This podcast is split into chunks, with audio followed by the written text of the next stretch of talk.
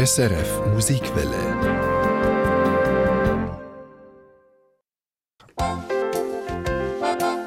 Die Mailbox. Was dir schon immer wollt wissen Locker, cremig und fein das Zeichnen geschlagene Rahm aus. Aber was passiert eigentlich, wenn man Rahm schlägt? Warum wird er steif? Samuel Buri hat sich durch das Thema durchgeschlagen. Der Rahm wird steif, weil er es gerne hat, wenn man ihn schlägt. Oder anders gesagt, wenn man den Rahm schlägt, dann wird er eigentlich umgekehrt. Rahm oder Niedle muss mindestens 30% Fett drin haben, dass es Schlagrahm ist.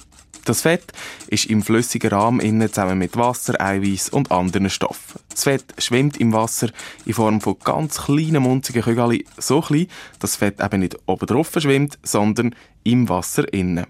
Emulsion, sagt man dem, und Rahm ist normalerweise ein Fett in Wasser Emulsion.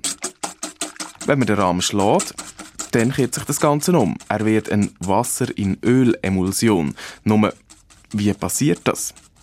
Die Fettkügel sind zuerst mit einer Hülle aus Eiweiß umgeben. Diese Hülle wird durch einen Schwingbesen zum Teil zerstört. Wegen der zerstörten Hülle fangen die Fettkügel aneinander kleben.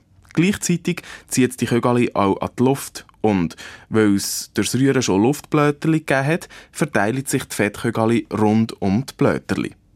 In den Blöterli innen hat es dann eben Luft und das Wasser, das vorher ums Fett herum war.